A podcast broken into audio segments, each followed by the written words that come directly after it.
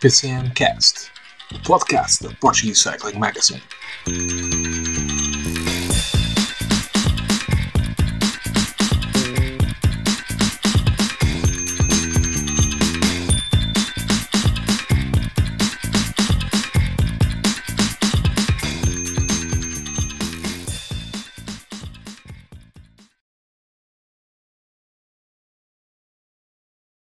Olá a todos, sejam muito bem-vindos ao PCMcast, uh, episódio 17 da terceira temporada do podcast da Portuguese Cycling Magazine. Em mais uma semana muito uh, atribulada uh, a nível velocipédico. Tivemos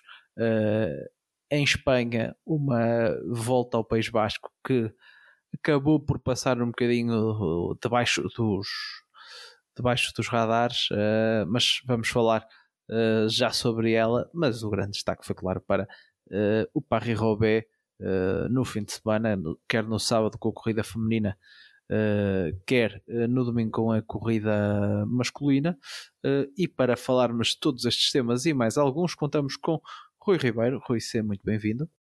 Olá, David. Olá a todos que nos ouvem. E também para se juntar a nós, o Eduardo Gonçalves. Eduardo, seja muito bem-vindo. Não sei se uh, comeste muito na Páscoa, o que é que, que, é que tu tens no teu, no teu almoço de Páscoa? Olá David, olá Rui, olá a todos que nos ouvem. Almoço normal, eu não sou muito adepto de, do, do, tradicional cabrito, fico meio por um, por um lombinho, mas uh, obviamente foi um fim de semana em que a, a melhor emenda foi, foi o Paris-Roubaix, uh, que encheu a, as nossas Páscoas e foi, foi a melhor emenda que podíamos ter tido e duas corridas fantásticas que, que encheram profundamente o nosso, o nosso fim de semana. Vamos então já, já falar delas, mas antes disso, uh, fazer uma passagem por, uh, por Espanha para falar da uh, volta ao País Vasco. Bem, esperamos que os bascos não fiquem, digamos, muito chateados por eu os confundir com espanhóis, mas questões independentistas espanholas à parte, Vamos então falar da, da corrida que foi ganha por uh, Jonas Vingard. Está, está, está uma variedade interessante em termos de, de corridas do, do World Tour este ano entre uh, o Vingard, o Pogacar e o Roglic. Eles vão, uh, em termos de corridas por etapas, eles vão meio que dividindo, dividindo entre eles. claro, também o, o Remo e o Giovanni já venceram logo no início do ano. Mas, Rui, tu, como este ano vais fazer uma viagemzinha ao País Basco, eu vou-te deixar aqui uh, as honras para, para abrires esta corrida vencida pelo, pelo Vingard. Olha, foi, foi uma, uma prestação muito boa do, do, do Jonas, porque ele de facto dominou a corrida quase, quase como quis, fez um bocadinho ali uma corrida à imagem do, do Pogacar uh, no Paris-Nice, por exemplo, e mesmo do, do próprio uh, Roglic pelo menos no, no, no terreno Adriático, no, na Catalunha deu um bocadinho mais de luta o, o Remo com Evenepoel, mas o, mas o, o, o Jonas Vingegaard aqui esteve mesmo muito, muito forte e, e, nas etapas mais duras fez sempre a diferença. Também não o tentaram atacar muitas vezes, mas, mas quando tentaram também viram essas tentativas serem enguradas pela força que, que o dinamarquês mostrou e, e depois de, daquele Paris-Nice em que todos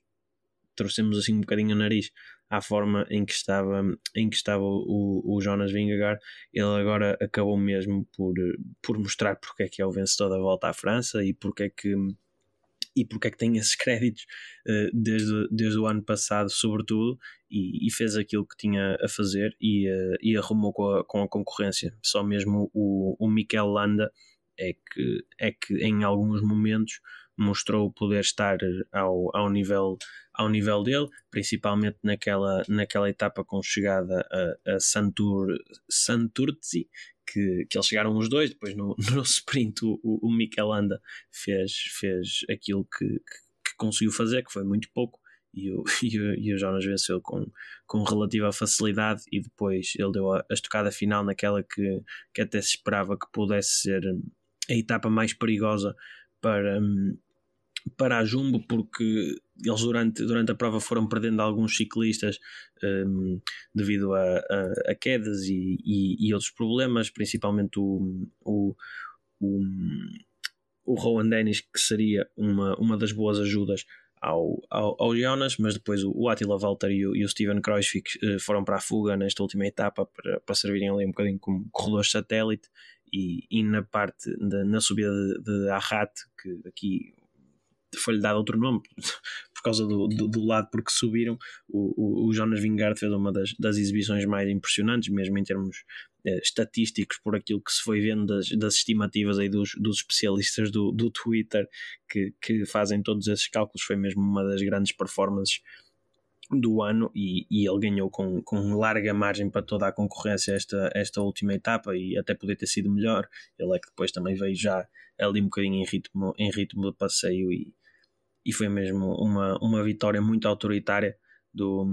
do Jonas Vingegaard, apenas falar também se calhar dos, dos outros vencedores da etapa, porque o, o, Jonas ganhou metade das etapas, as outras três foram para, a primeira para o, para o Ethan Hater, que é, é sempre bom vê-lo com confiança para, para andar na frente de um pelotão e, e, de facto disputar uma vitória, porque nem sempre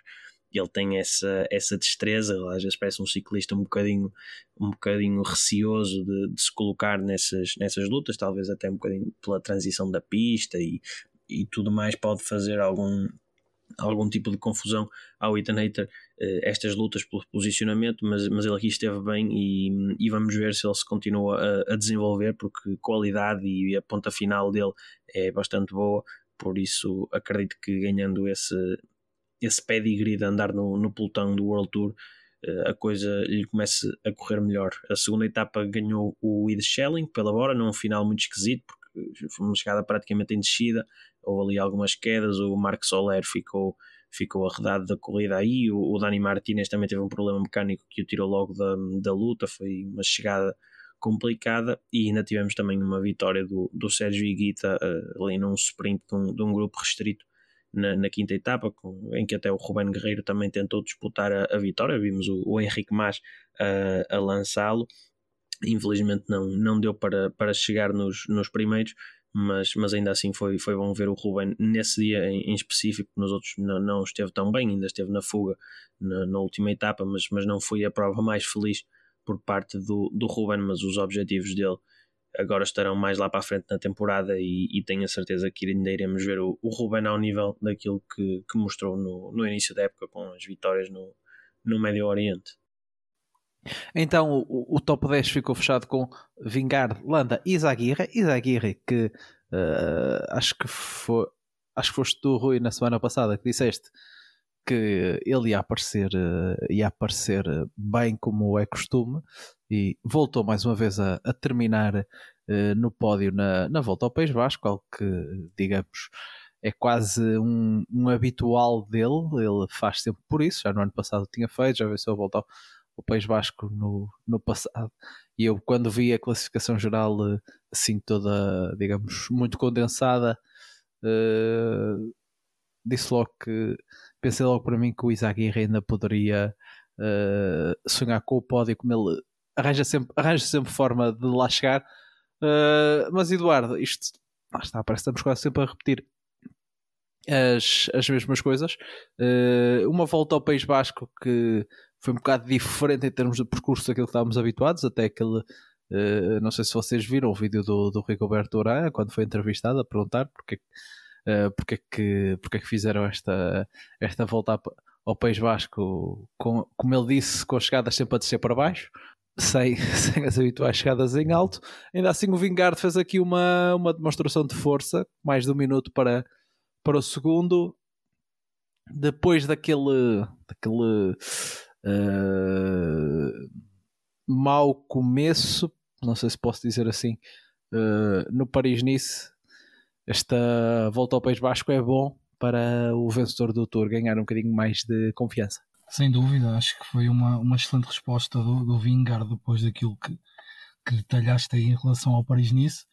Um, eu acho que ele não esteve assim tão mal no Paris-Nice. Uh, apanhou foi um, um Pogachar em, em excelente forma, que dominou completamente e, e aí é difícil aparecer e, e, ter uma prestação positiva quando se, quando se perde daquela forma. Agora acho que ele não esteve assim tão mal, uh, perdeu para o Pogachar, é óbvio que isso é, é o detalhe mais importante, mas Uh, ainda, ainda teve ali alguns fogachos interessantes, mas passou dificuldade, obviamente. Mas sim, foi uma, uma, uma Itzulia um, um bocadinho esquisita em termos de percurso, realmente com muitas, muitas chegadas em descida, mas acho que isso não, não foi obstáculo nenhum para, para este domínio absoluto do Vingard. Um, foi quase que uma, uma, uma volta ao País Vasco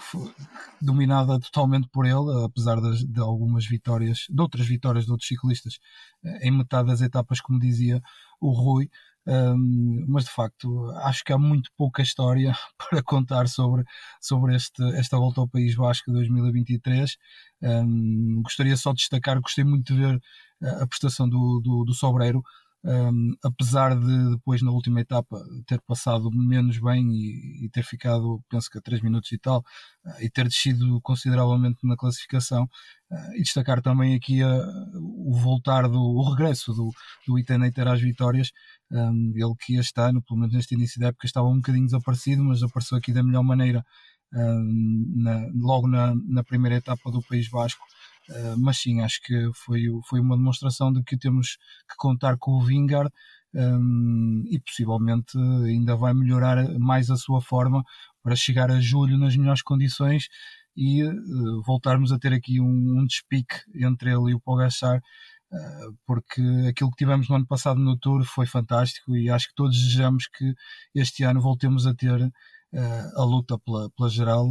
entre os dois e mais alguns que possam aparecer, obviamente, eh, mas acho que se tivermos uma disputa entre os dois igual à do ano passado, uh, ficamos todos contentes porque será um excelente espetáculo e ficamos a ganhar nós enquanto faz e possivelmente fica, ficam, ficam a ganhar também uh, as equipas uh, por, esta disputa que, que, existe sempre e acho que fica a ganhar o ciclismo no seu geral também. Uh, que agora até ao Tour de França apenas vai disputar o critério do, do Dauphiné, por isso foi, digamos, até aquele período do última oportunidade de o, de o ver em, uh, em ação. Vamos então passar para uh, Paris-Roubaix, que foi de facto o grande, digamos, uh, o grande não, as grandes corridas do, uh, do dos, últimos, dos últimos dias. Na, na, na antecâmara deste Paris-Roubaix ainda tivemos a Shelda Prates, que foi vencida por Lorena Vives do lado feminino e Jasper Philipson do lado masculino. Dois corredores que até uh, acabaram por estar em, em grande destaque na, na, depois nas, nas, respectivas, nas respectivas corridas. Mas uh, antes disso, uma outra corrida em França, e como já vem uh, sendo também habitual neste, neste podcast, temos que falar de António Morgado, porque uh, mais uma semana, mais um top 10, esta vez no uh, circuito da Ardennes, corrida 2.2 uh, em França, uma corrida de, podemos chamar de média montanha, novamente com, com equipas na sua maioria equipas continentais, apesar de muitas equipas de, de uh, desenvolvimento, a equipa de desenvolvimento da DSM, da Loto, da, da Sudal, da, da Alpacine, uh, e António Carvalho fechou num uh, bom quarto lugar, mais uma vez a mostrar-se em, em bom plano nesta batalha com os melhores corredores do pelotão jovem. Uh, tendo sido terceiro na etapa, na etapa rainha, chegou no grupo da frente, foi batido pelos franceses uh, Thibaut Gruel e Rémi uh, Capron, foi terceiro nessa etapa, terminando, como já disse, em quarto na, na classificação uh, geral, que foi vencida pelo dinamarquês Matias Bregnos, acho que disse corretamente. Mas vamos então passar uh, ao, uh, ao Paris Ficou aqui só a nota de mais aventuras de uh, António Morgado e mais um top 10 em, classificações, em classificações gerais para ele. Um, Parece-me parece que, que este ano vamos ter que falar muito disso. Vamos começar pela corrida feminina que teve um, um desenrolar curioso uh, até diferente do que estamos habituados a ver uh, do, lado, do lado feminino, porque houve uma grande fuga a marcar, uh, a marcar o dia e de onde acabou por sair a, a, a vencedora final, a Alison Jackson. Rui, é um desenrolar que nós não estamos muito habituados a ver quando são corridas do lado feminino, porque normalmente nunca há fugas tão uh, preenchidas, porque foram praticamente 20 corredoras na fuga, se, se não mais, uh, onde haviam alguns nomes uh, mais conceituados. A própria Alison Jackson, que acabou por vencer, que já era uma corredora com uh, sete vitórias no palmarés, incluindo etapas, etapas World Tour. Uh, também nomes como a Lisa Klein e a Femke Marcos, que para mim eram, uh, junto com, com a Jackson, as, digamos, as mais cotadas deste, deste grupo. A questão é que acabaram por estar ali as equipas todas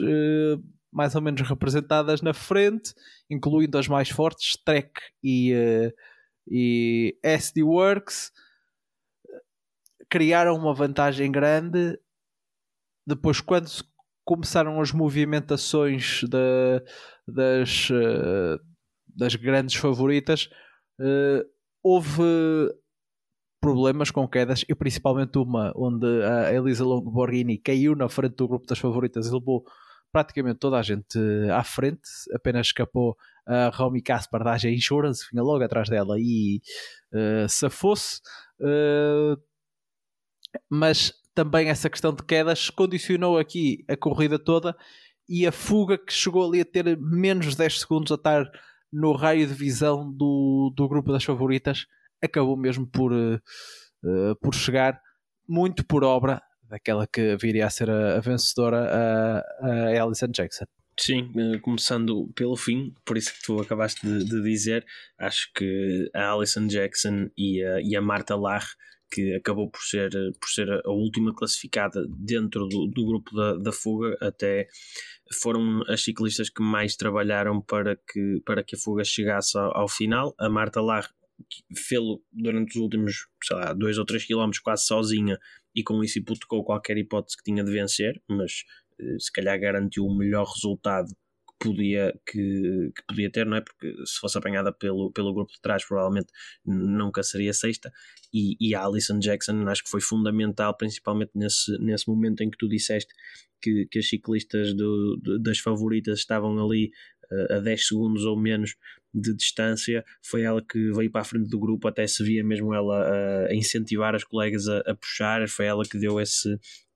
esse, esse mote e, e, depois acabou por ser premiada com, com a vitória no final e, com, também de forma uh, inteiramente, inteiramente justa. Também houve a situação da, da Femke Marcos um, ehm, cair no, no, no velódromo já, ela que numa situação destas podia ser mesmo uma das maiores ou até mesmo a maior favorita, como tu estavas a, a, a dizer, principalmente porque também a Marta Larre veio a puxar bastante, que também é uma ciclista com, com uma boa ponta final, mas eh, eu acho que esta, esta corrida, apesar de também as quedas terem tido um papel fundamental, como, como disseste, acho que também tem muito a ver com a forma como a Trek e a, e a SD Works acabaram por, por deixar a sua sorte muito à mercê das, das ciclistas que tinham na frente. E eu acho que, principalmente no caso da SD Works, é, é completamente incompreensível, porque a Lotte Kopecky era a favorita de longe e de muito longe a, a ganhar a corrida e acho que a SD Works uh, colocar a Femke Marcos na frente e cruzar os braços atrás, isto quando tinha um grupo de umas 15 ou 16 ciclistas na,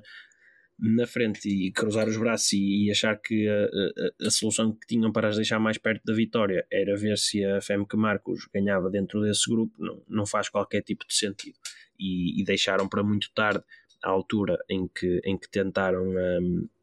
a aproximação, a aproximação à frente da corrida. Depois vimos a, a, a Lotte Kopecky a atacar pela primeira vez, quando ainda estava aí uns 3 minutos e meio ou 4 minutos de, de desvantagem do, do grupo da frente. Nessa altura em que fez esse primeiro ataque, também houve uma queda uh, atrás dela. Ninguém colaborou com ela, como seria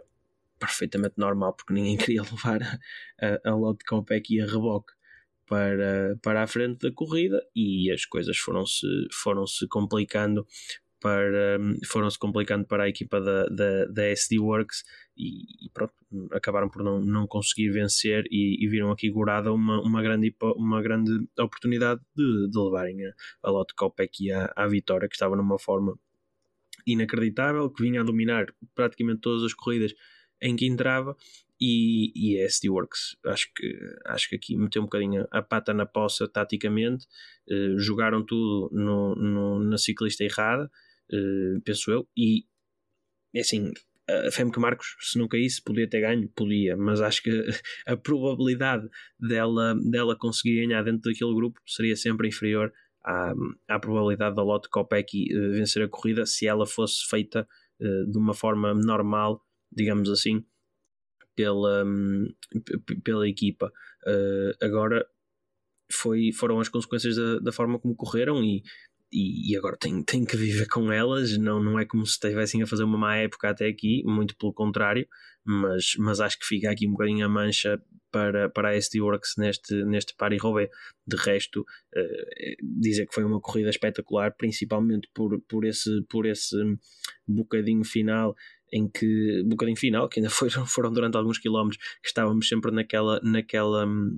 naquela antecipação de ver se a fuga seria alcançada ou não, e, e pronto, todo o mérito para, para Alison Jackson, mesmo pela forma como ela, como ela conseguiu liderar o grupo no sentido de o puxar para a frente e depois ainda ir, ainda ir ter a força de, de, de conseguir vencer. É mesmo uma, uma grande, uma grande, grande vitória para, para a ciclista canadiana, a maior vitória da, da carreira dela, como seria para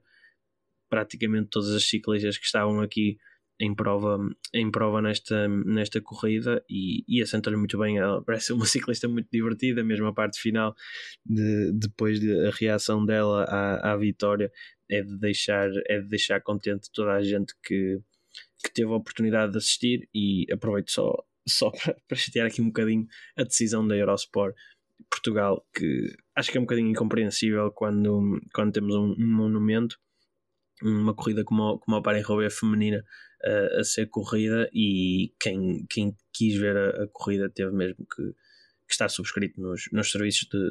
da Eurosport Player ou, ou do, do, GCN Plus, porque não, não transmitiram a, a, corrida em direto. Foi uma decisão da Eurosport portuguesa, preferiram transmitir outras, outras, outras, outras coisas, mesmo o País Basco ou, a, ou a, o Estoril Open, penso eu. Mas, mas pronto, acho que, acho que estas ciclistas, pelo espetáculo que, que deram e que têm sempre dado, mereciam um bocadinho mais de, de consideração. Mas pode ser que para a próxima já seja diferente. A coincidência do, do Estoril Open, que também sabemos que é a corrida mais. A corrida. o torneio de ténis mais importante em Portugal acabou por coincidir com, com a corrida. Pronto, acabaram por, uh, por escolher uma, uh, uma escolha que, claro, nós, enquanto adeptos de ciclismo, uh, preferíamos ver Paris-Roubaix, mas também dá para perceber as razões por trás desta, desta escolha. Mas, Rui, ainda antes de, de, passar aqui a palavra, a palavra ao, ao Eduardo, uh, um tema que nós temos debatido muito ao longo do ano, e tu falaste muito da SD-Works, vimos muito de Lorena Vives a trabalhar para, para Lotte Kopecky no, no sábado. Sim, acho que acho que fez o que tinha a fazer, porque era, era uma, uma, uma corrida que se enquadrava melhor nas, nas características da Copec e já vimos o, o contrário a, a, a, acontecer. Por isso, por isso não fiquei assim tão espantado. Fiquei um bocadinho espantado com a equipa que, que a SD Works trouxe para aqui. Eu achei que, por exemplo, a. agora está-me a faltar o nome. A Marlon Reusser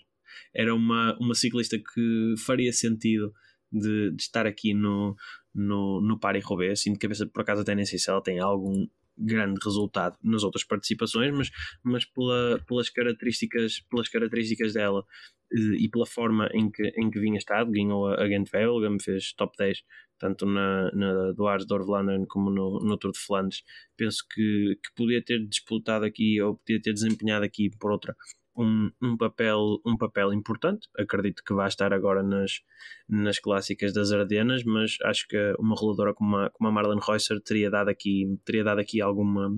alguma ajuda à, à Lotte Kopecky. Mas quanto à Vivo, sim, não, não me pareceu haver ali qualquer reserva dela em, em, em trabalhar em prol da, da Lotte Kopecky. Também sabe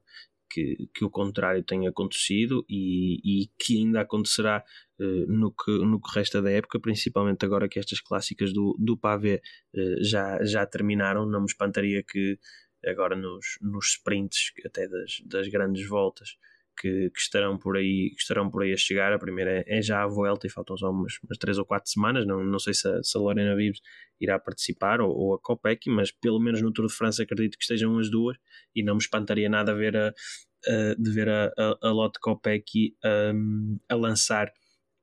a, a, Lorena Vives e, e, quando uma equipa tem tanta qualidade como, como esta SD Works tem, acho que esses sacrifícios de, de, grandes ciclistas em prol de outras grandes ciclistas acabam por ser mais ou menos naturais. Eduardo, uh, isto foi uma história que, fazendo aqui a comparação uh, com, com a corrida masculina, isto faz-nos lembrar uh, talvez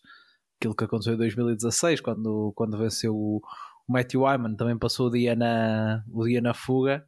e depois conseguiu concretizar se bem que na, na altura juntaram-se ali ainda alguns, alguns nomes da, da, daqueles foram os favoritos. Desta vez as, as corredoras da fuga conseguiram levar uh, a corrida até ao fim, mas uh, uma da, um dos enredos do, do Paris Roubaix que, uh, que vai ficar assim escrito para, para mais tarde recordarmos. claro que ainda é uma corrida aqui na Salbai na sua, na sua terceira edição, uh, mas esta uh, habilita-se habilita a, a, ficar uh, já como uma das, das mais marcantes. Sem dúvida, acho que isto foi um verdadeiro conto de fadas para, para Alison Jackson. Uh, acho que nenhum de nós, no seu perfeito juízo, apontaria este nome como, como tendo alguma dose de favoritismo para ganhar esta Paris-Roubaix uh, feminina pelo menos eu não, não a colocaria nesse lote eh, sem qualquer dúvida. Eh, e a verdade é que conseguiu manter aquela fuga. Eu acho que foi um verdadeiro milagre aquilo que conseguiram, a maneira como mantiveram e de facto, como o Rui dizia, o trabalho da, da, Alison, Jackson, da Alison Jackson e da Marta Larre eh, a motivarem e incentivarem e o trabalho que fizeram naquela fuga, de fuga foi preponderante para que ela tivesse vingado um, a determinada altura, com aqueles 10 segundos que, que, que permaneceram ali durante muito tempo, um, eu acho que era mais que esperado que, que a colagem uh, se fizesse. Uh, eu não vi outro cenário que não esse, sinceramente. Uh, é óbvio que depois, com o passar do, dos quilómetros, começamos a perceber que poderia estar ali a decisão, mas tinha alguma dificuldade em aceitar isso. Um, a verdade é que foi ali que disputaram, foi ali que, que, se printaram e Uh, acho que tanto a, a, Jackson como a Larre eram uh, justíssimas vencedoras, uh, neste caso foi a canadiana, acho que ficou muito bem entregue e vai ficar sem dúvida na história da, desta, desta prova a nível feminino, esta vitória. Como disse no início, acho que foi um verdadeiro conto de fadas, a alegria dela no final acho que espelhou um, toda, essa, toda essa ideia Uh, e foi, foi uma corrida fantástica, como, como o Rui disse. Acho que foi uma pena realmente e percebe-se um bocadinho uh, a questão do Estoril Open, né, mas acho que uh, devia ter passado isto logo no, no canal da Eurosport. Não passou, infelizmente. Um, agora acho que foi uma, foi uma grande prova. Um, aquela fuga vingar, acho que. é mesmo um conto de fadas e, e, realmente eu concordo um bocadinho, aliás, concordo bastante com, com aquilo que o Rui disse, Acho que a SD Works acaba por apostar nas peça, na peça errada. Uh, podia ter corrido bem, infelizmente não correu, mas acho que uh, as probabilidades de vencer uh, seriam muito maiores se, se tivessem corrido de forma diferente. Se, e se fosse a Copec a disputar a vitória, eu acho que, que, que, realmente teria ganho, porque neste momento é ciclista mais forte neste tipo de provas. Uh, tinha uma dose de favoritismo enorme, acho que muito distante de todas as outras, uh, mas as circunstâncias de corrida ditaram que fosse assim. O facto de, de haver a, a, a Marcos na frente acabou por, por criar ali um obstáculo a, ao resto da, da estratégia da equipa Uh, independentemente depois do, do, trabalho que foi feito, acho que uh, a peça em que apostaram não foi, não foi acertada e, e isto reflete-se depois naquilo que é a classificação final, uh, porque de facto não foi a ST Works que, que ganhou quando todos nós acho que perspectivávamos que seriam, seriam elas que teriam as, as favoritas para vencer. Um, agora, eu acho que aquela queda uh, cerca de 38 km do fim, a queda da Lamborghini, que depois acabou por arrastar uh, todos aqueles elementos, acho que foram 17, uh, acabou por ser preponderante no, no desenrolar da corrida. eu tenho sérias dúvidas que, que, que, a colagem não se fizesse se não tivesse ocorrido essa queda. Uh, mas foi assim, foi, foi esta a história. Uh, de facto, não foi um desenrolar de corrida feminina como, como estamos habituados a ver, Uh, mas acho que mesmo assim não deixou de ser muito interessante e estas, estas vitórias surpreendentes também acho que, que nos enchem o coração enquanto fãs e de facto acho que foi uma grande vitória, foi uma grande corrida. Uh, esta Paris-Roubaix feminina, apesar da sua terceira edição apenas, é uma corrida ainda recém-nascida quase, uh, mas tem um potencial enorme e acho que não fica nada a ver à corrida masculina e com certeza nos próximos anos vamos continuar a ter aí para ir Robé uh, feminina uh, com grande espetáculo. Uh, agora, de facto, acho que a deste ano fica na história e a vitória da Alison Jackson é, é fica mesmo registada na, na, história do ciclismo porque foi de facto surpreendente e teve tanto de surpreendente como de espetacular Uh, e acho que ninguém esperaria um desfecho destes, e quando assim é, acho que ficamos todos felizes também. Uh, mas de facto foi, foi uma grande corrida e uh, acho que ficamos todos, todos felizes e, com este espetáculo e, e, que assim seja sempre, porque de facto, quando acontece que não sejam as favoritas a ganhar, embora nós tenhamos sempre os nossos preferidos e, e gostamos que, que vençam, mas quando existe alguém que, que vence, que, que não os favoritos Uh, e com, a, com o perfil que, que a Alison Jackson tem, uma, corrida, uma corredora, uma ciclista super divertida, uh, que, que, que, acaba sempre com. tem sempre um sorriso na cara nas publicações que faz e conseguir vencer uma, uma prova deste gabarito, deste estatuto, acho que lhe encaixa muito bem. Por isso, muito bem, grande vitória da Alison Jackson, grande vitória da sua carreira. Uh, não saberemos se no futuro vai ter uma tão grande vitória como esta, mas pelo menos no palmarés esta já ninguém lhe tira.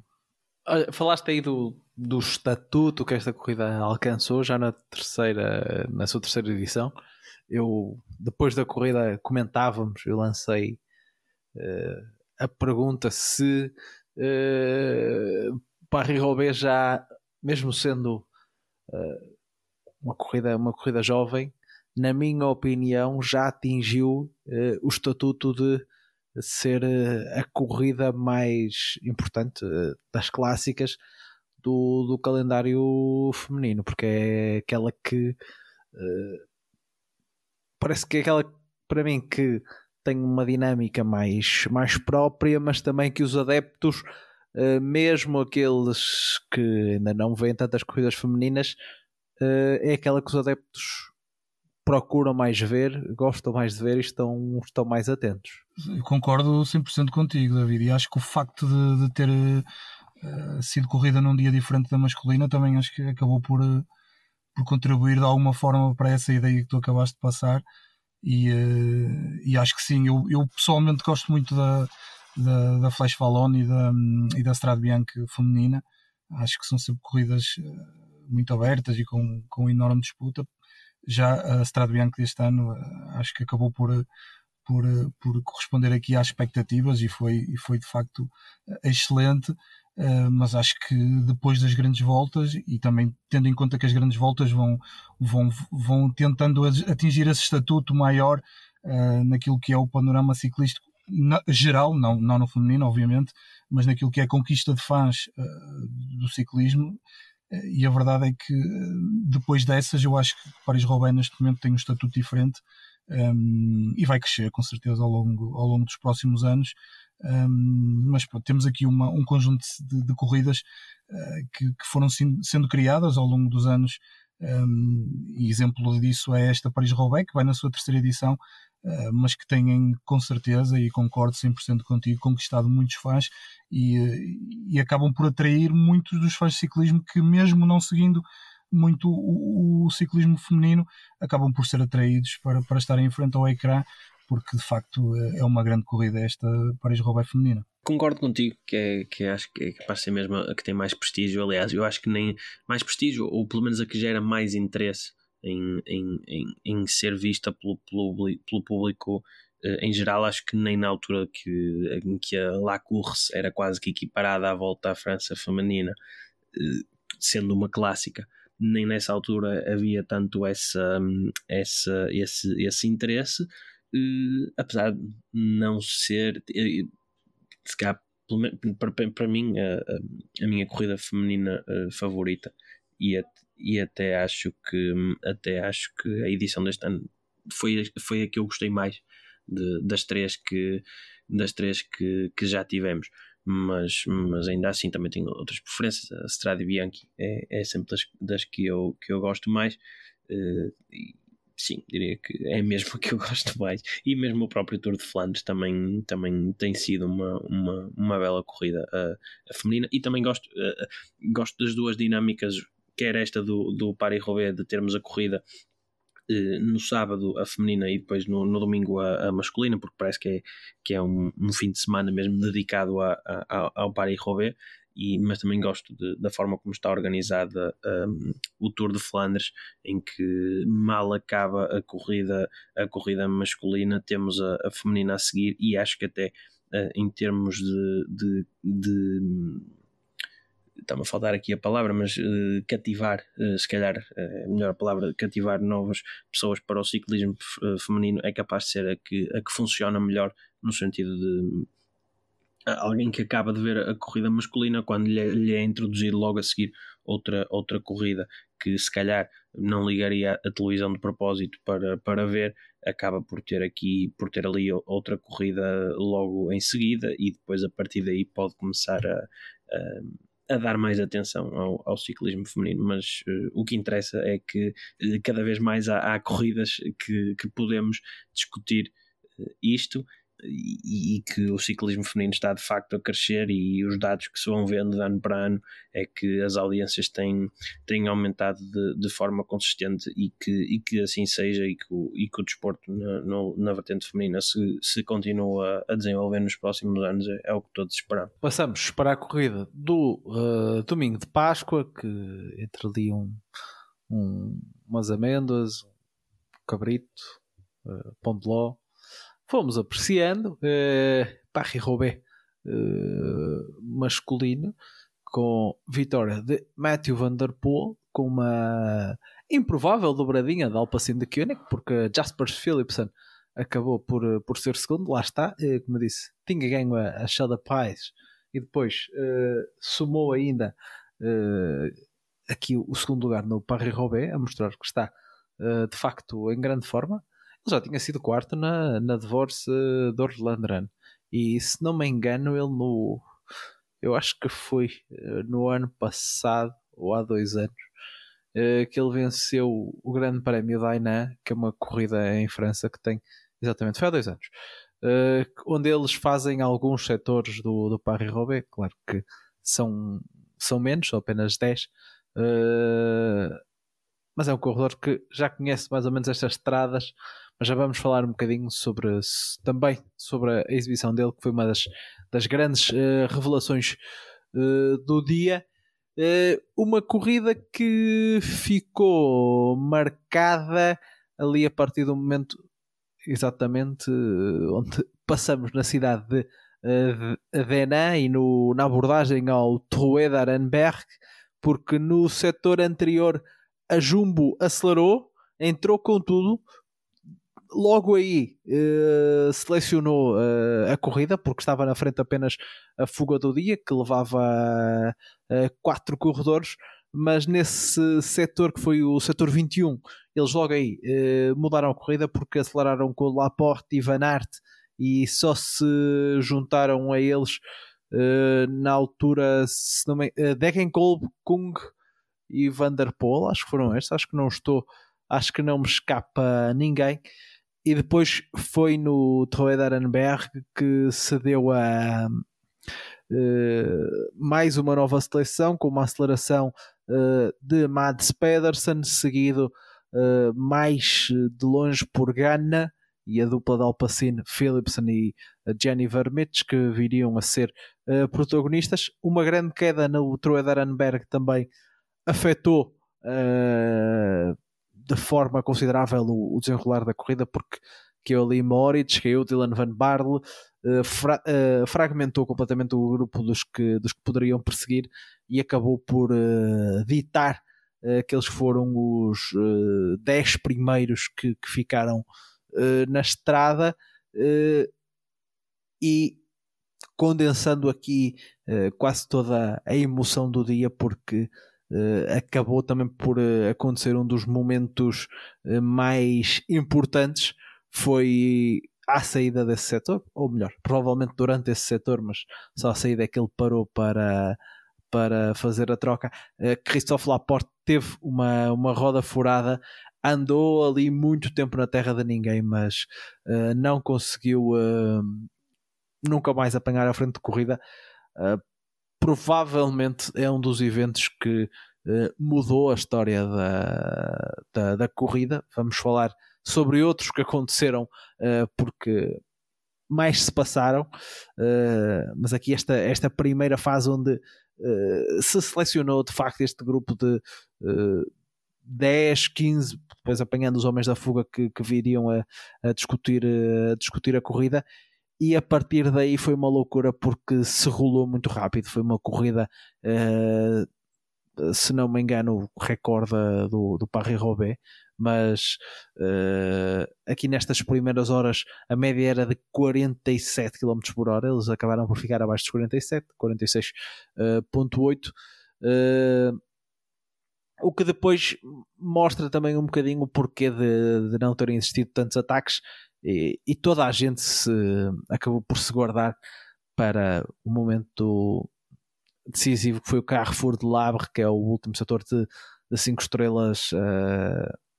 da corrida, uh, e foi lá, mais ou menos a 25 km, que a coisa se começou a desenhar. Uh, e Eduardo, aqui, lá está, mais uma vez, vários acontecimentos de uma vez, porque há ali um toque entre os homens de Alpacino que atiram uh, Derrencourt para o chão, ataque do Van seguido por Van der Poel, furo do Van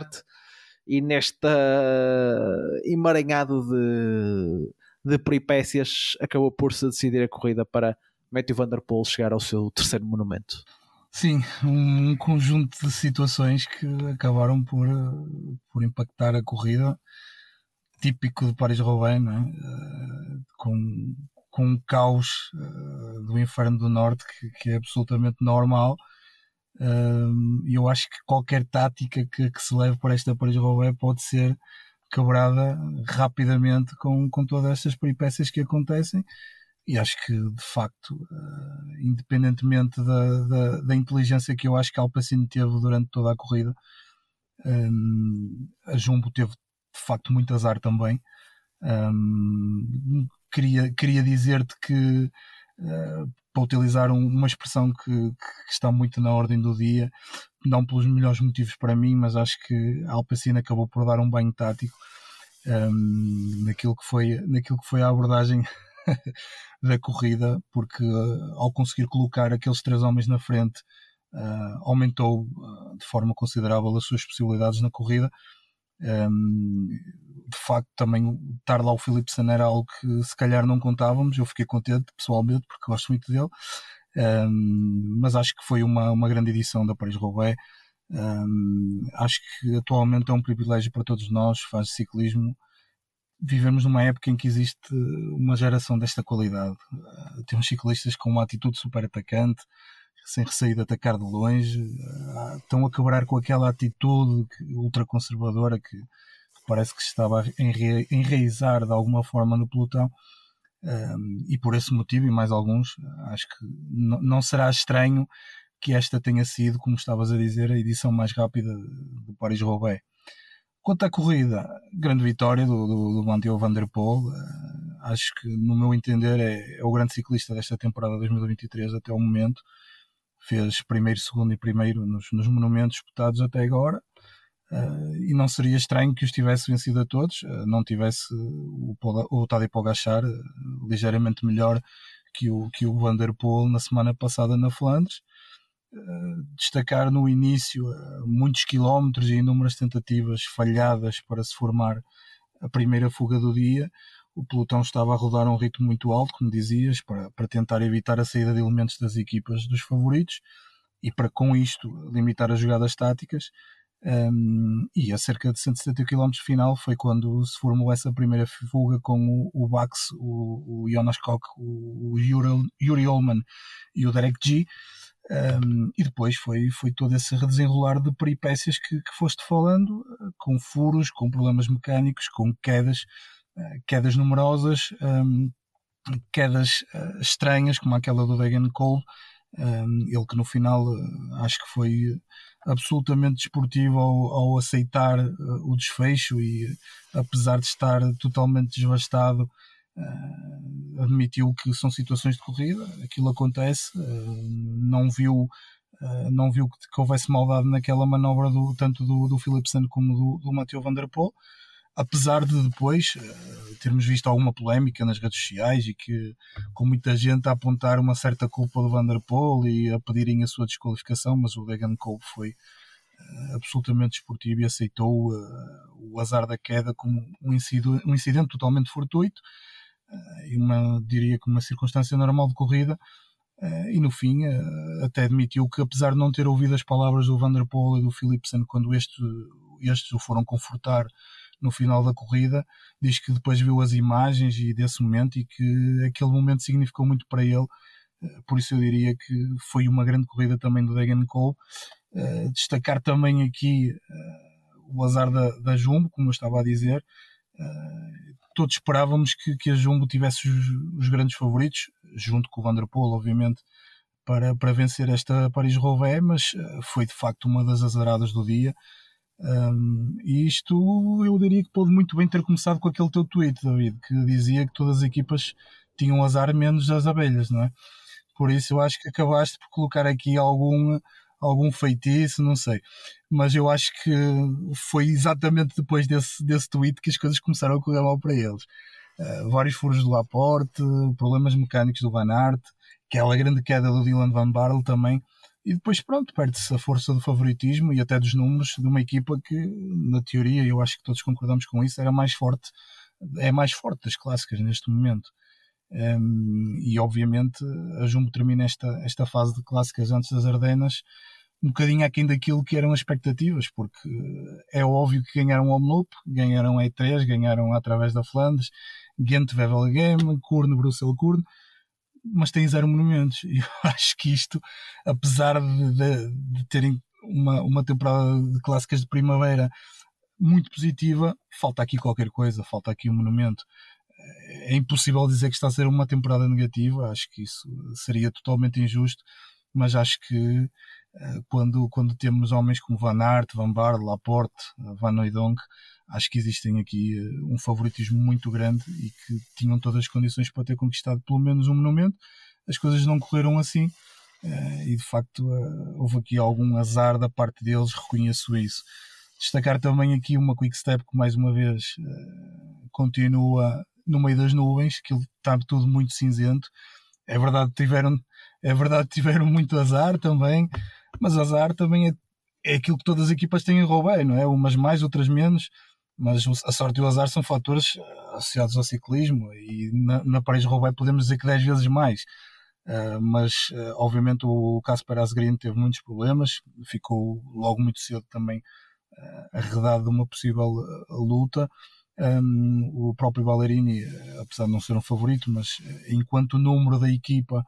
foi dos primeiros a abandonar a corrida. E pronto, resumo, melhor classificado Tim Merlier em 23 para uma quick step que estamos habituados a ver noutros patamares. Quanto a destaques, obviamente Jasper, Jasper Philipsen, Uh, apesar de ser um pouco suspeito para falar, como eu disse, sendo um dos meus ciclistas favoritos, acho que o belga apresentou-se a um nível superlativo. E eu acho que também não será errado dizer que poucos achariam que pudesse fechar no pódio. Um, mesmo que uh, tenha feito um excelente início da época com, com as vitórias no terreno Adriático um, e venceu também a Bruges de Pan e a Shell de Paris. Um, agora, eu acho que todos nós pensámos que a determinada altura, quando ele teve de trocar a bicicleta ali a cerca de 25 km do final, um, que já não tivesse capacidade para chegar lá, mas ele rapidamente juntou-se de novo ao grupo uh, e manteve intactas ali as suas esperanças. Um, eu acho que o Jasper Philipsen pode ser ou possa estar a ser algo desvalorizado para este tipo de provas. Muito embora ele tem um perfil e características físicas muito favoráveis. Ele tem 75 kg, 1,76m, tem o mesmo peso que o Vanderpool, menos 8 cm mais ou menos, mas uh, tem mais 5 kg, por exemplo, que o Mads Pedersen, uh, embora tenha menos 3 cm. Eu acho que estas características do Philipsen, apesar de ser o, sprint que todos nós, o sprinter que todos nós sabemos, bem trabalhadas nos próximos anos, e, e tendo em conta que ele também só, só tem 25 anos, é relativamente jovem, podem transformá-lo num, num, potencial futuro candidato em Roubaix, talvez. Uh, por isso, eu acho que apesar de surpreendente o segundo lugar de ontem, um, mesmo estando no meio dos tubarões que lá estiveram, um, acho que o Philipsen tem capacidade para, para, para poder discutir a vitória no, no futuro. Quanto a outros homens, Tegan Cole, como falei, eh, como falei há, há pouco, no sétimo lugar, que, independentemente das circunstâncias infelizes que passou, teve aqui um reaparecimento espetacular. Ele que já venceu dois, dois monumentos, como sabemos, uh, Paris-Roubaix em 2015, incluindo, e que nos últimos anos tem estado algo discreto, mas que depois daquele fantástico ano de 2015 volta aqui a aparecer muito bem um, ele que cortou a meta completamente devastado, mas debaixo de um, de um enorme aplauso totalmente merecido. Outros nomes, uh, Mats Pedersen, uh, acho que não foi também o resultado que o dinamarquês desejava, não conseguiu repetir o pódio da semana passada na Flandres, nem melhorar o seu melhor resultado em monumentos, que é o segundo lugar na Flandres 2018, mas o Mats foi mais uma vez muito consistente e sólido uh, nestes, nestes paralelos da Roubaix um, tem figurado frequentemente na lista de candidatos a vencer Sanremo, Flandres e Roubaix, e acho que esse estatuto revela a capacidade e a qualidade deste homem para as clássicas. E apesar de não ser desta que, que juntou um monumento ao título mundial 2019, acho que mesmo assim tem sido uma excelente campanha de clássicas com top 10, penso eu, uh, nas três, nos três monumentos e depois também uh, destacar aqui o, o Lawrence Rex, uh, da Intermarché Wanty, uh, com um top 10 fantástico deste jovem belga da Intermarché, naquela que foi ainda a segunda participação em Paris-Roubaix. eu penso que ele fez top 20 na estreia em 2021, não tenho agora a certeza. obviamente aqui o Rex acabou por fazer jus ao seu homónimo destemido com polícia, não é? Uh, foi, foi excelente nesta corrida e terminou num, num surpreendente top 10, sendo que com 23 anos e um perfil físico assinalável, porque ele tem 82 kg e 1,93m, tem ainda muito, muito para evoluir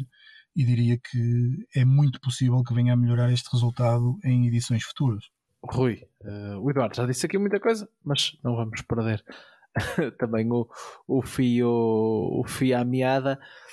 na semana passada, eu lembro de termos falado, quando falamos de, de, de do Tour de Flandres, eu perguntei-te se uh, a Jumbo podia pôr tudo o que se passou naquele Tour de Flandres na conta do azar. Uh, tu disseste que não, que, que, era, que era um bocadinho de, de mais.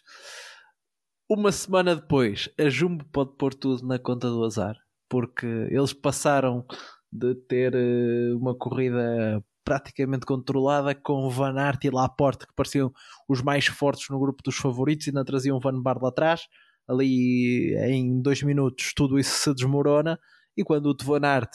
uh, arranca para o seu ataque fura. Uh, e parecia, e honestamente também parecia-me que o Van Aert, não sei se estava mais forte ou não que o Vanderpool, uh, mas estava muito equilibrado, porque ele houve ali um momento em que todas as movimentações que o, que o Vanderpool fez, ele tentou ali uma pelo caminho antes de entre o momento em que o grupo se formou até, até chegarem ao, ao final. Uh, ele tentou ali uma pelo meio do caminho. Um, e o, e o Van Aert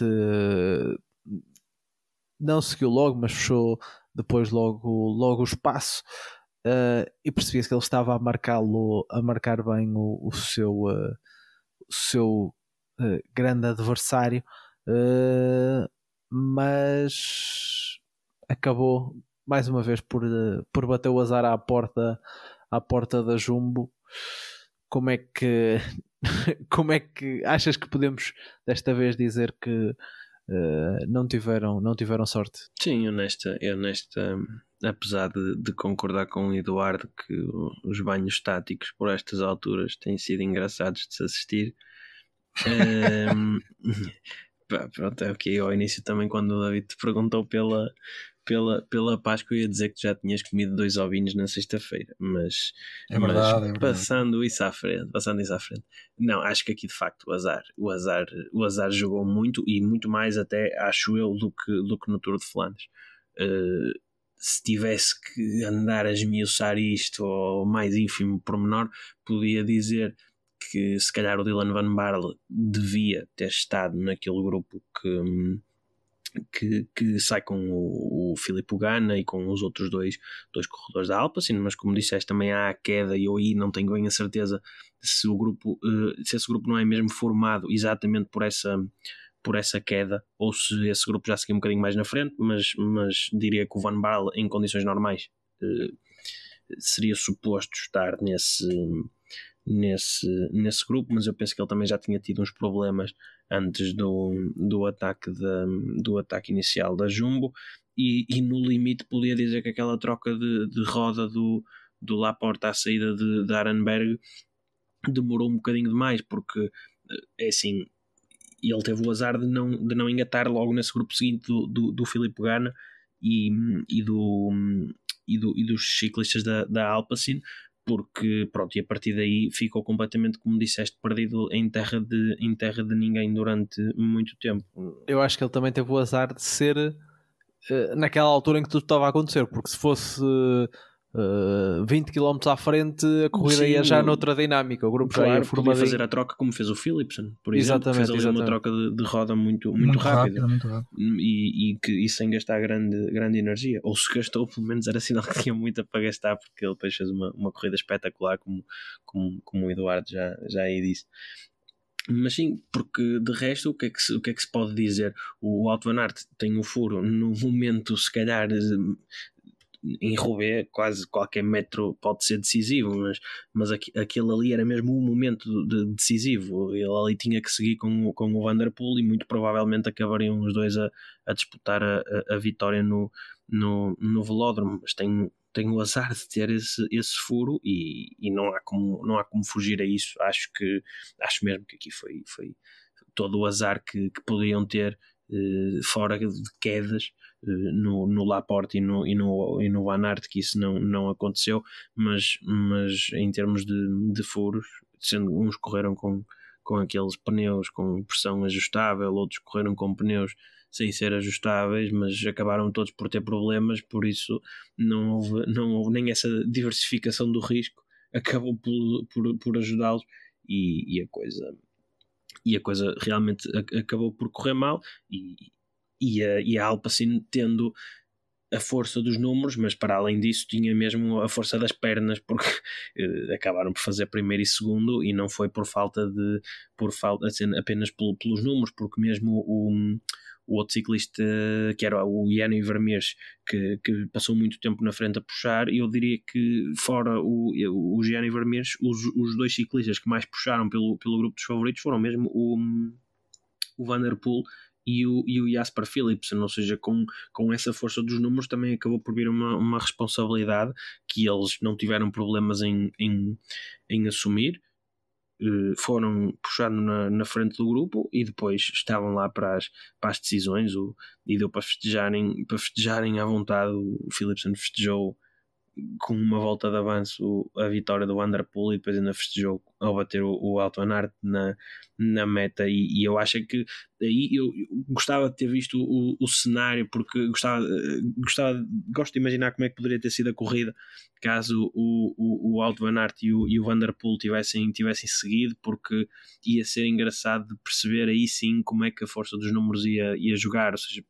o, o Philipson ia estar atrás uh, o Vanderpool será que ia puxar a 100% na frente, tendo atrás em, aquele que em teoria e, na prática era de facto o, o, melhor sprinter que estava na frente naquela altura da prova? Será que podia fazer aqui uns joguinhos com, com o Auto Anart eh, nesse sentido?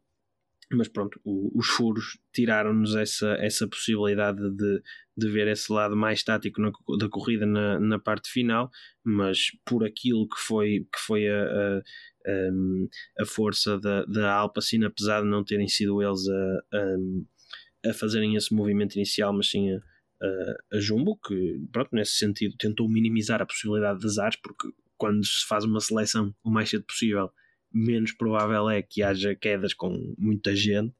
mas, mas acabou por ser a Alpacino com, com essa força dos números também a,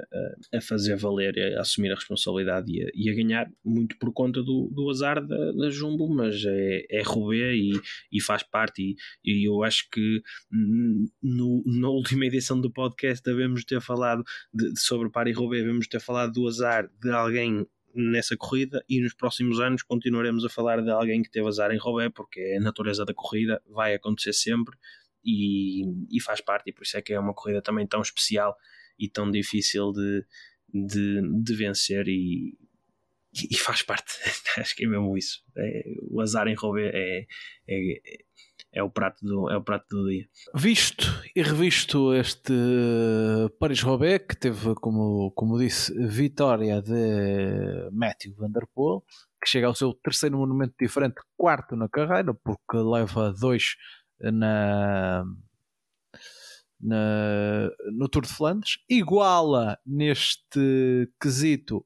uh, o, uh, o Pogacar, que também tem quatro monumentos, três diferentes, uma, um Tour de Flandres, uh, Liège-Bastogne-Liège e Giro de Lombardia, o, uh, o Vanderpool tem Milan-San Remo, uh, Tour de Flandres e Paris-Roubaix. Por isso, uh, a pergunta difícil, uh, não sei se é de um milhão de euros, como se costuma dizer no, no, uh, no acho que é no Quem Quer Ser Milionário, ou melhor, de um milhão de dólares no, nos Estados Unidos. Como é óbvio, em Portugal não há prémios de um milhão de euros na, no, no Quem Quer Ser Milionário. Uh, pondo estes dois lado a lado, Matthew Van Der Poel, uh, 28 anos, nascido no belo ano de 1995. Tadej Pogacar, uh, 24, nascido em 98, um bocadinho mais, mais jovem conhecendo o que conhecemos uh, deles, Pogacar que uh, parecia que era um corredor de, de, provas por etapas, mas é um bocadinho bem mais do que isso.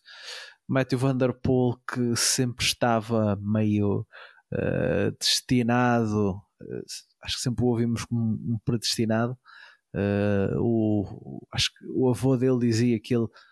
era melhor que o pai uh, o Adrien Van Der Poel, que também ganhou algumas, algumas clássicas uh, de respeito para, para, para quem não sabe, uh, inclusive uh, Liège, Bastogne Liège e Tour, uh, Tour de Flandres, também a Amstel Gold Race,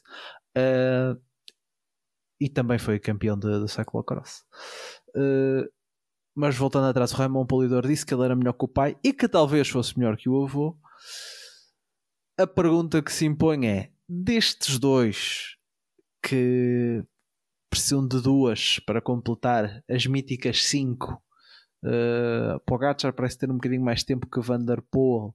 mas Vanderpool parece ter um bocadinho mais de uh, liberdade que Pogacar, uma vez que, uh, digamos, os seus, os seus compromissos são apenas com as clássicas, não precisa de se preocupar em tentar ganhar o Tour. Uh, eu parece-me que até o fim da carreira Vanderpool uh, pode se preocupar em ganhar as duas que lhe faltam e eventualmente um campeonato do mundo. Uh, Pogacar tem que pensar noutras coisas, mas é mais jovem.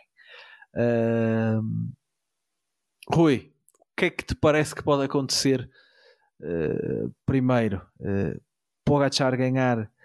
Milan Sanremo e Paris-Roubaix uh, ou Vanderpool ganhar Liège-Bastogne-Liège e Giro da Lombardia? A hipótese nenhum não é aplicável. eu acho que nenhum vai acontecer mas acho que Tadej Pogacar tem mais hipóteses mesmo com essas limitações de calendário porque hoje em dia já são quase todos Alejandro Valverde que começam a época a abrir e acabam a época a abrir e, e não há, ou pelo menos não, não dá a ideia de haver tanto essa, essa limitação de, de planeamentos de épocas. Em alguns ciclistas sim, uh, se calhar o, o, o o Jonas Vingegaard, por exemplo, o, o Remco Evenepoel também se vai vendo um bocadinho isso, mas um, os dois eslovenos, por outro lado, parece que estão em forma toda a época. E acho que o, o, o Pogacar, mais cedo ou mais tarde, é capaz de começar a fazer uma transição de não, não, não se focar só no Tour e, e o ciclista que ele está a demonstrar ser, eu pelo menos do meu ponto de vista, era um bocadinho limitador demais se ele se, se, ele se, se, ele se focasse apenas nisso. E eu acho que ele tem, se bem que nós vimos no contexto de, de Robert na volta à França, é uh, significativamente diferente, mas, mas acho mais provável vê-lo a dar-se bem aí do que ver o Matthew Van Der Poel uh, uh, correr para vencer num, num, num giro de, de Lombardia. Uh, já ouvimos a fazer lá um top 10, foi um top 10 diferente, porque eu penso que foi no ano de 2020, no ano de Covid, que o calendário estava assim um bocadinho martelado, não, não estavam lá os ciclistas que, que costumam estar e com as ambições que costumam estar. Foi um top 10 a muita distância da frente, não é propriamente um daqueles top 10 logo no, no, grupo, no grupo seguinte ao, ao vencedor. Eu acho que a Liège vai, eh, vai ser, se calhar não agora, mas, mas nos próximos anos, vai ser uma que, que Vanderpool poderá tentar vencer e em que eu acho que mantendo-se este percurso com, com este final mais, mais, um, mais tranquilo eh, mais tranquilo, isto é, hum, antigamente nós tínhamos uma, uma chegada ainda em subida, mas, mas a, a prova parecia ser até um bocadinho mais dura do, do que é atualmente acho que, que Matthew Van Der Poel tem mais possibilidades de disputar uma, uma Liège. Até vimos o Alto Anart a fazer segundo ou, ou terceiro no, no, ano passado e, e o Quintan Armans também. Por isso acredito, acredito que, que o Van Der Poel tivesse essas, essa possibilidade de disputar essa corrida. Eh, o Pogacar tem o tema de Roubaix, como já tinha falado. A Milan Sanremo tem o tema de ser sempre uma corrida também um bocadinho uh, aleatória e, e, algo complicada, mas, mas eu acho que o entrave da, o entrave da Liege é, é mais. Aliás, desculpa, o, o, o entrave da Lombardia é maior para o, para para para o Vanderpool do que é qualquer um dos outros para o, para o. Ainda assim, são os três entraves muito grandes e acho que nenhum vai, vai, vai consegui-lo porque é preciso uma conjugação de fatores muito muito grande para, para quer um quer outro conseguirem ultrapassar essas, essas dificuldades que eu acho que, que, eu acho que, que eu acho que terão. Acho que é mais provável vermos um Pogacar, por exemplo, a tentar fazer na mesma época o, o, o Giro e o Tour, por exemplo, essa dobradinha que também não é feita desde os tempos do, do Pantani. Acho que o Vanderpool pode, pode ainda conseguir até fazer a, a, a tripla que ficou a, a um Pogacar de distância de, de, fazer este ano, de, de, ganhar os três primeiros monumentos do ano, mas ganhar os cinco, qualquer um deles parece-me parece muito, muito difícil, mas, mas até, até é, é algo que gostava de, de, ver acontecer, porque é sempre bom assistirmos em direto a, a performances históricas, como seria o caso de um ou de, ou de outro. Eduardo, antes de irmos às notícias, não sei se és mais uh, cauteloso, aqui como o Rui, uh, ou se uh, arriscas aqui em, em algum dos dois. Eu, eu vou também deixar a minha opinião. Eu acho que alguém conseguir, acho que vai ser o Vanderpool. Uh, por uma razão. Obviamente, qualquer um dos dois para, para chegar a este objetivo vai ter que fazer, digamos, uh, concessões ao seu estado normal de forma, ou seja, por um lado perder peso, por outro ganhar. Mas parece-me que eh, Lombardia e Liège-Bastogne-Liège são, entre aspas, mais fáceis de ganhar quando és o mais forte do que Milan, San Remo e Paris-Roubaix que uh,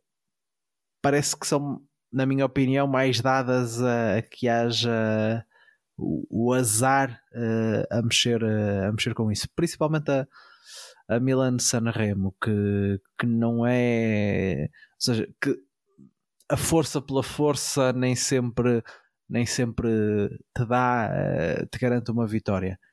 Uh, Liège, Bastogne Liège e, e uh, Giro de Lombardia, acho que se fores o mais forte no fim do dia, uh, tens um bocadinho mais de probabilidade de ganhar. Por isso é que eu acho que eh, pode ser mais, mais fácil para, para o Vanderpool eventualmente conseguir esse feito, apesar de que lá está, são ambos ambos difíceis, mas uh, Eduardo, são dois corredores uh, extraordinários uh, e por isso é dif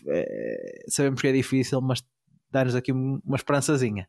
Olha, eu acho que te focaste aí os, os dois fatores mais preponderantes, que, que serão a idade no caso de um uh,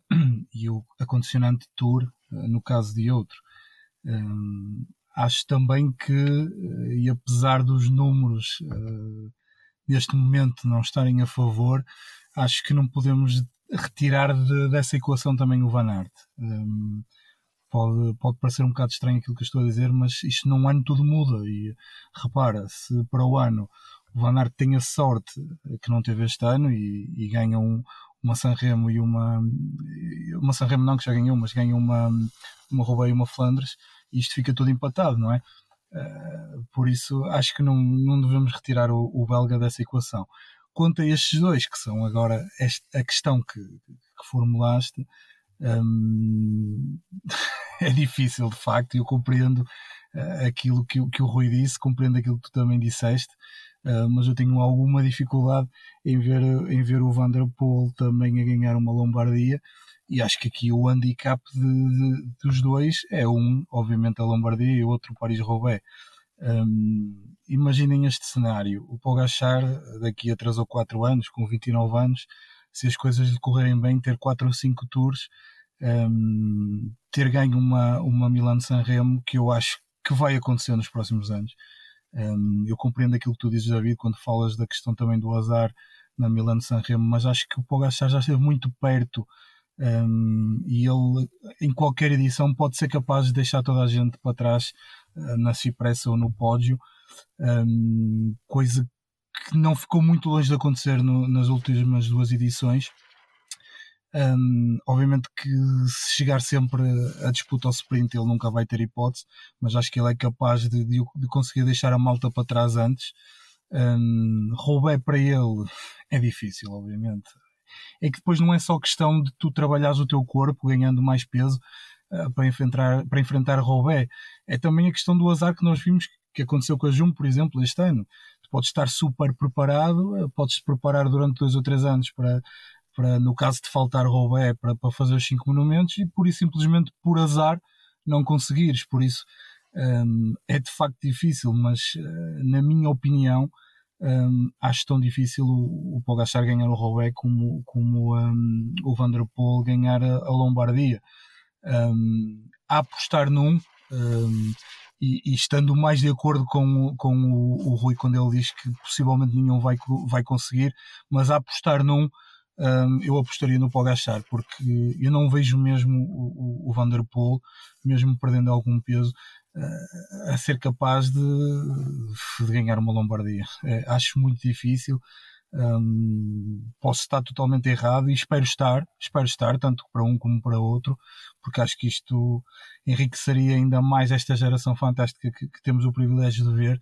Um, por isso, torço pelos dois, obviamente, mas a arriscar num. Um, e acho que mesmo que as probabilidades sejam menores do, do, do Pogachar entre estas quatro, duas que faltam um e duas que faltam outro, a Robert Pogachar até ser a mais difícil, a que tenha menor probabilidade, mas acho que já habituamos a ver o, o Pogachar com, quando mete um objetivo na cabeça,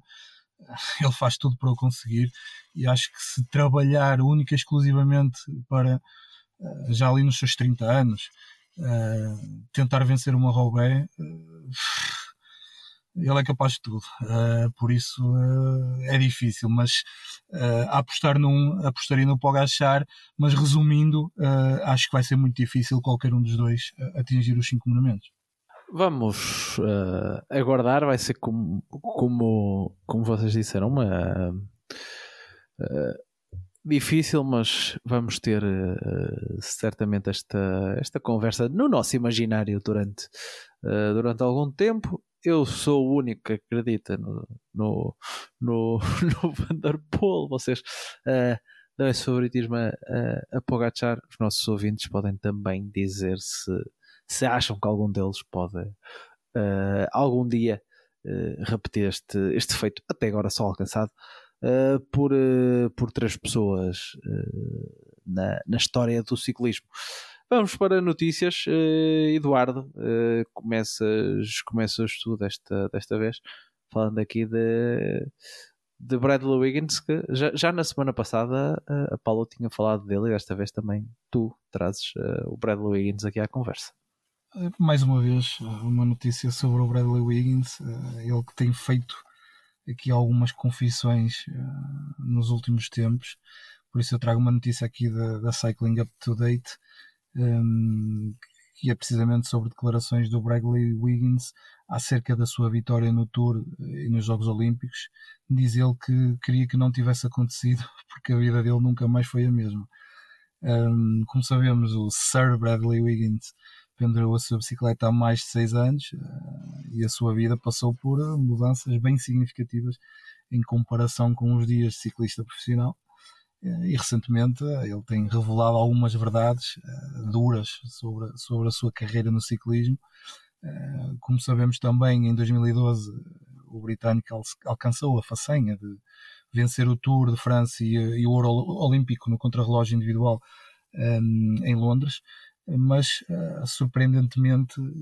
descreveu essa fase da sua vida como de várias formas horrível isto durante uma palestra que deu recentemente na, na Cambridge Union, que é uma associa associação de debate e análise dos temas do cotidiano e da sociedade. Um, diz ele que este feito provocou uma mudança importante na sua vida e que, com o passar do tempo, começou a sentir que os anos passaram demasiado rápido e a vida nunca mais foi a mesma. Salientou que a comunidade do ciclismo não é assim tão divertida e descontraída como parece por quem vê de fora existe uma competitividade intensa entre essa comunidade ciclista.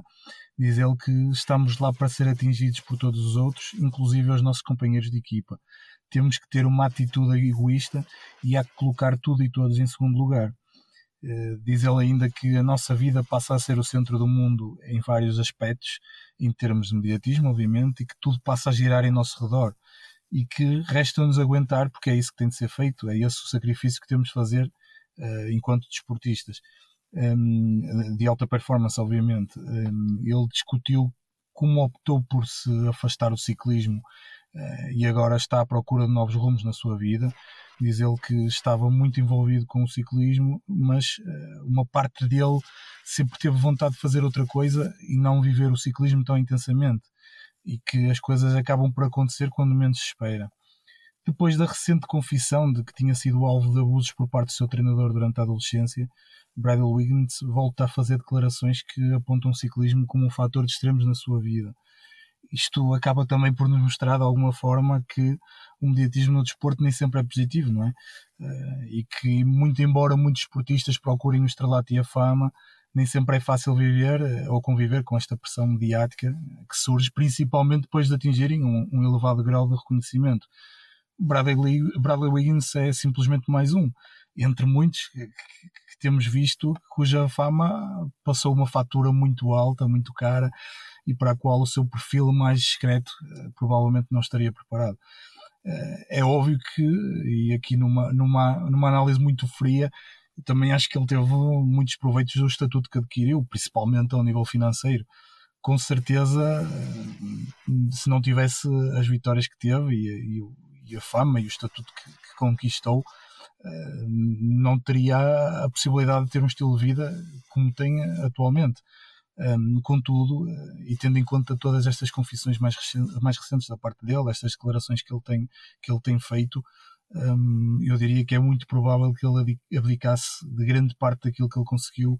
em troca da, da privacidade que perdeu durante e depois da sua carreira ciclista. Rui, uh, qual é a tua, tua notícia de hoje, desta semana?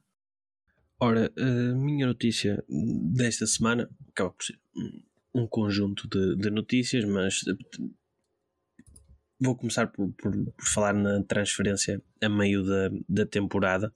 da, da ciclista francesa e campeã francesa de, em linha de, de estrada, uh, Audrey Cordon-Ragot, que se transferiu da,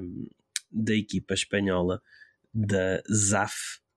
eh, para, para a Human Power Health durante esta semana e já correu inclusivamente o, o Paris-Roubaix FAM pela, pela, equipa, pela equipa nova. Ora, eh, isto foi uma, uma coisa assim que começou a ser falada no, no Twitter por, por alguns jornalistas que estavam no, no, na zona de, de Roubaix durante, durante a semana da, da corrida e que, e que avistaram a, a Audrey Gordon Rago a treinar com aquela que depois se viria a confirmar como sendo a, a nova equipa. Uh, ainda foram surgindo ali algumas dúvidas sobre uh, a possibilidade de disto uh, se suceder, porque em teoria os regulamentos da UCI poderiam não permitir que, que uma ciclista se transferisse de equipa antes de junho, penso que é isso exatamente que está, que está aqui na, na, na notícia, mas no final, no final do dia acabou mesmo por se, por se efetivar a, a transferência, uh, apesar de, pelo que dizia uh, a própria Audrey Gordon Rago, não estar nada à espera, porque ela nem ela própria esperava correr já uh, Roubaix pela, pela nova equipa, mas, mas uh, tudo isto aconteceu e a transferência não foi uma mera transferência normal, digamos assim. Uh, Audrey Cordon Rago é uma ciclista que tem tido bastante azar nos últimos, nos últimos tempos. Tudo isto começou com um, um, uma espécie de um infarto, um, algo semelhante que ela teve no final do, do, do ano passado, uh, do qual felizmente uh, recuperou. entretanto, ela era uma das ciclistas que estaria apalavrada com o, o projeto da, da BIB, Hotels, que, como se sabe, eh, colapsou, que também no, no lado masculino teve o, o, grande impacto de deixar Mark Cavendish uh, à procura da equipa durante mais tempo do que aquilo que, que, seria suposto. A equipa feminina até foi uma das primeiras coisas a cair. Na altura em que as notícias sobre, sobre esse caso se, se começaram a, a falar, porque primeiro começaram a cortar a equipa feminina, depois a ser um projeto continental, entretanto acabou mesmo o projeto de todo, e então um, a, Cordon Rago encontrou a oportunidade na, numa equipa espanhola que era a, a ZAF. Ela correu lá durante, durante parte do, do, do ano, até, até agora, no fundo, mas as coisas começaram a piorar quando, ao final de três meses, uh, nem ela nem as colegas estariam a. A ser pagas, nem mesmo os próprios bónus que elas, que elas iam uh, alcançando durante as corridas e, e, tudo mais. E então aquilo que, que sucedeu foi que a Cordorrago procurou, dentro daquilo que eram os normativos da, da UCI, teve mesmo uma própria, uma própria chamada do próprio do, do presidente da, da, da UCI uh, eh, a dizer que seria possível de facto uh, a transferência, uma vez que ela tinha acordado inicialmente com a Human Power Health a transferência apenas de, de, de a partir de 1 de junho, e ela diz que é um alívio porque, se caso contrário, significaria estar, por muito provavelmente, até, até dia 1 de junho, ou seja, se os primeiros 5 meses do ano. Um, a, competir ou, a, ou, a, sem, ou, ou, que não estivesse a competir por estar em desacordo com a equipa, também podia acontecer, mas sem receber qualquer tipo de, de, de salário. Por isso, aquilo que, que pronto, venho aqui um bocadinho falar também da, da, da UCI e de, e, de, e de muitas vezes uso esta, esta, esta, este espaço das notícias para tentar fazer aqui um bocadinho de, de tentar consciencializar e tentar perceber e, e, questionar certas, certas decisões porque acho que não devia ser permitido e bem sei que existem garantias bancárias e existem toda uma, uma, certas, toda uma série de situações que permitem às, às, às equipas depois ou às corredoras mais, mais tarde poderem vir receber o, o seu dinheiro, mas uh, não deixa de ser, não deixa de ser uh, algo absurdo quanto a mim, pelo menos, termos, termos uh, ciclistas a trabalhar sob condições verdadeiramente precárias que num meio que é tão regulado pela, pela, pela UCI não faz sentido quanto a mim existirem situações que possam, que possam levar a isto. Tem que haver um, um aperto muito maior, um,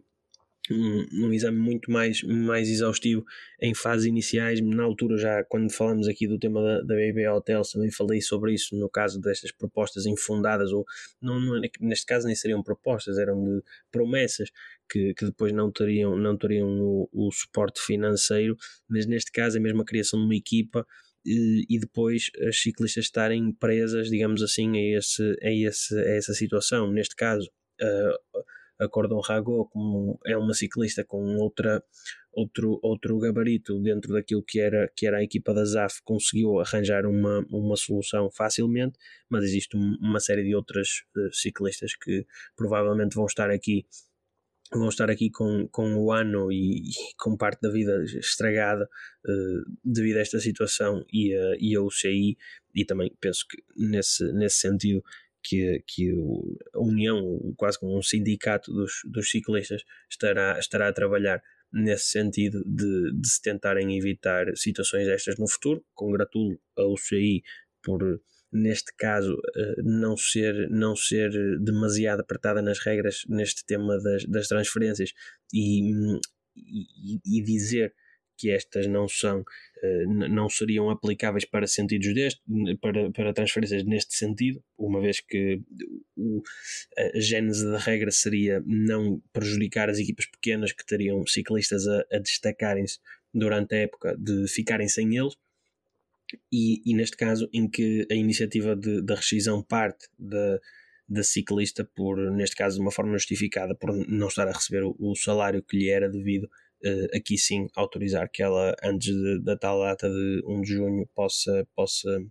assinar por, por outra equipa e espero que tudo corra bem. À, à, à Cordon Rago depois dos problemas que foi tendo e, e espero que também as, as restantes ciclistas se, se safem e que a situação se resolva porque, porque não, não é bom termos situações destas no, no ciclismo, muito menos quando depois se vêem histórias também de,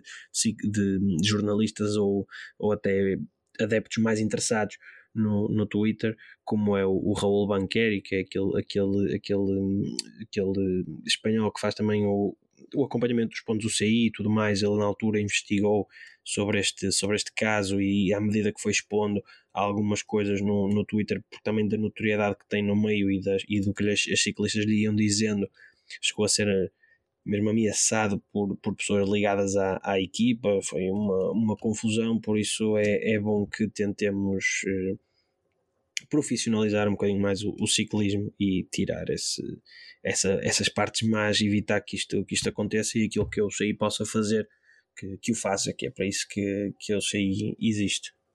Obrigado, Rui, uh, por trazeres mais essa uh, história. Acho que não é a primeira vez uh, que, que há uma equipa espanhola do ciclismo feminino uh, assim por caminhos mais, mais tortos, porque uh, falaste aí do, do Raul, ele, já, ele também já, já investigou uma outra equipa que também começou com muitas promessas e depois terminou muito mal. Uh,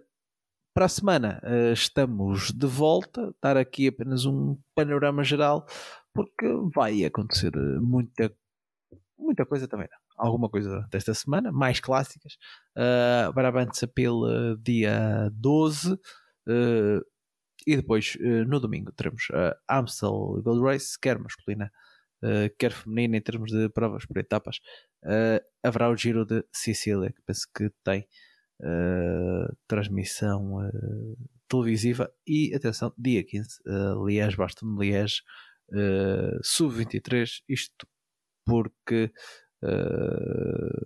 há a participação dos, dos nossos portugueses do, do calendário sub-23, penso que António Morgado e Gonçalo Tavares estão os dois perspectivados para correr. E também o Daniel Lima na Israel uh, Premier Tech todos os corredores que eram uh, no ano passado uh, júniores que estão no ano de sub-23 e vão disputar a Liège Baixon Liège que Portugal já venceu uh, no passado por intermédio de João Almeida mas para a próxima semana arrancam também no próximo domingo as clássicas das Ardenas com a Amstel Gold Race que marca também o, o um, aqui esta, esta semana que é sempre, que é sempre engraçada e, e tem o regresso de Pogachar que vai fazer uh, as, três, as três clássicas das Ardenas. Uh, se ele vencer no domingo, uh, já sabem o que é que vamos especular na próxima semana, não sabem? Por isso, até a próxima semana para falarmos de, de mais ciclismo. Um abraço a todos, continuem sempre desse lado.